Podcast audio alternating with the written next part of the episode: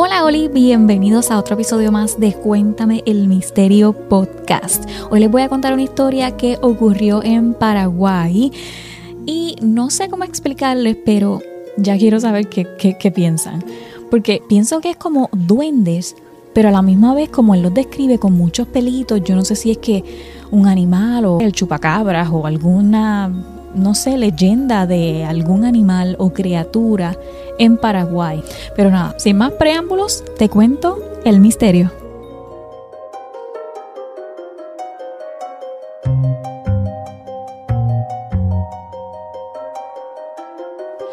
Nunca creí en nada de esto e incluso después de lo que me pasó hasta el día de hoy, sigo bastante escéptico ante todo esto. Más que nada, pienso que soy así para no sufrir ante estas situaciones. Y les cuento la historia. Fui con mi novia a la casa de una amiga en Ita, ni siquiera en el interior, pero sí su casa era bastante alejada, era la última de la cuadra, lleno de animales y alrededor puro bosque y yuyal.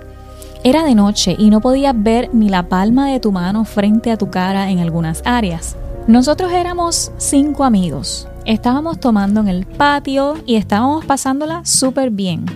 Hacía como 8 grados y de una manera u otra se acabó el ubita. Y ellos pues dijeron, voy a comprar, vamos a comprar un poco más, pero mi novio y yo decidimos quedarnos para tener, ya sabes, tiempo solos, ya que recién estábamos juntos y no teníamos mucho tiempo a solas entramos en la sala y estábamos en el sofá concentrados en lo nuestro, hasta que escuchamos pisadas sobre hojas secas afuera de la casa. Pensamos que habían llegado nuestros amigos, pero cuando miré por la ventana no había nadie.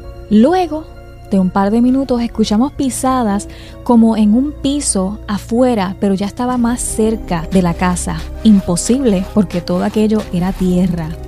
Nosotros ya estábamos cagados de miedo, abrazados sin mirar a ningún lado.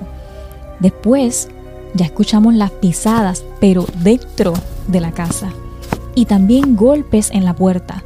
Eran golpes secos, fuertes y súper definidos. Luego de esto escuchamos pasos hacia el baño desde el sofá no se podía ver el baño, pero levantándonos y caminando como cinco pasos adelante ya se veía el baño a la mano derecha y al costado del baño.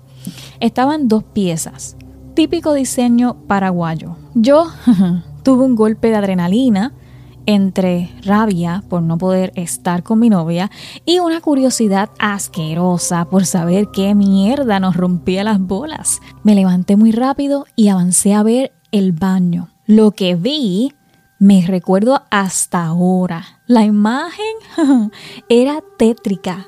Al ver de frente el baño, en el fondo se podía ver una ventana y por la luz de la luna que entraba directamente me ayudó a distinguir perfectamente y sin ninguna duda, literalmente, lo vi en HD. Ni sombras ni algo que pasaba, no, lo vi ahí de frente a mis ojos. Era una silueta de una persona pequeña, más o menos que me llegaba un poco más arriba del ombligo. Esa persona, no sé, ese algo, estaba de espaldas y la luz me ayudó a distinguir cada pelito negro que tenía por los brazos, cuello, eh, no sé, por todos lados. Apenas alcancé a verle, giró rápidamente la cabeza, mirando a un costado, como tratando de verme, y pude ver cómo se movieron todos sus pelitos del cuerpo.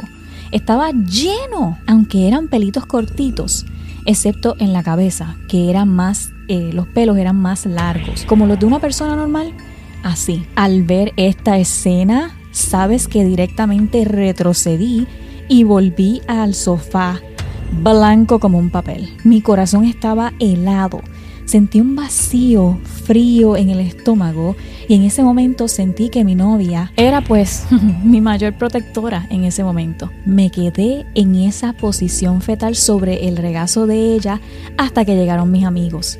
Les conté todo, todo y obviamente no me creyeron. Saben que hasta el día de hoy pienso en eso. Y Es increíble cómo pude llegar a ver y sentir todo con tanta definición, por así decirlo. Cabe decir que nunca creí en esto. Tampoco molesté ni busqué ningún fantasma, nada parecido. Nunca tuve ninguna otra experiencia similar, ni pasos, ni ningún tipo de encuentro. De hecho, hasta ahora no he tenido ninguno. Eso fue hace dos años y aún sigo pensando en eso. Pero hasta aquí el episodio de hoy. Saben que este episodio lo pueden conseguir en tu plataforma de podcast favorita. Si quieren ver el video de este episodio lo pueden ver por Spotify o por YouTube. Y bueno, los espero por aquí en el próximo episodio. Ciao.